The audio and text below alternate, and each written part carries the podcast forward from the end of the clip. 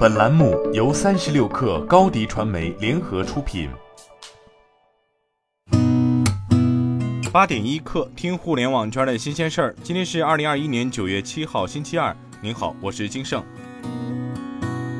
发改委近日发布关于加强义务教育阶段学科类校外培训收费监管的通知。通知指出。义务教育阶段线上和线下学科类校外培训收费属于非营利性机构收费，依法实行政府指导价管理，由政府制定基准收费标准和浮动幅度，并按程序纳入地方定价目录。各地制定的浮动幅度上浮不得超过百分之十，下浮可不限。各地要于二零二一年底前出台义务教育阶段学科类校外培训收费政府指导价管理政策，明确基准收费标准和浮动幅度以及具体实施时间，并做好政策衔接，加强预期引导和宣传解读，及时回应社会关切，确保政策平稳落地。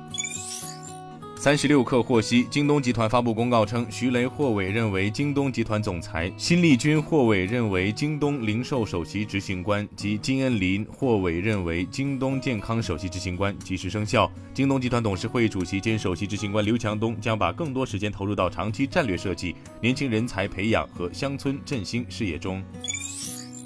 据悉，vivo 推出自主研发的首款专业影像芯片 vivo V1，将首发搭载于即将发布的 vivo X70 系列。据官方介绍，在既定的业务下，V1 既可以像 CPU 一样高速处理复杂运算，也可以像 GPU 和 DSP 一样完成数据的并行处理。面对大量复杂运算，V1 在能效比上相比 DSP 和 CPU 有指数级提升。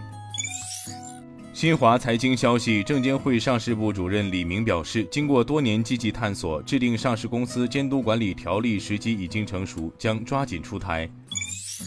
据新浪科技报道，华为近日发布智能汽车解决方案人事任命通知，原华为智能汽车解决方案 BU 总裁王军转任 BU COO，并兼任智能驾驶解决方案产品线总裁。任命显示，余承东继续担任华为智能汽车解决方案 BU CEO，王军担任华为智能汽车解决方案 BU COO，并兼任智能驾驶解决方案产品线总裁。卞红林任智能汽车解决方案 BU CTO，智能汽车解决方案 BU 研发管理部部长。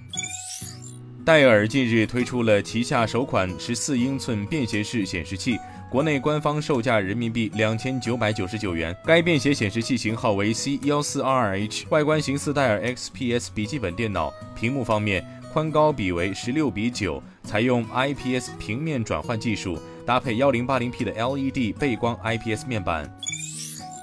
据悉，在今年的 ESG 报告中，联想首次将温室气体减排目标上升至集团关键绩效指标考核。报告承诺，到2025、2026财年，联想全球运营活动百分之九十的电力将来自可再生能源，全球供应链将减少一百万吨温室气体排放。今天咱们就先聊到这儿，我是金盛八点一刻，咱们明天见。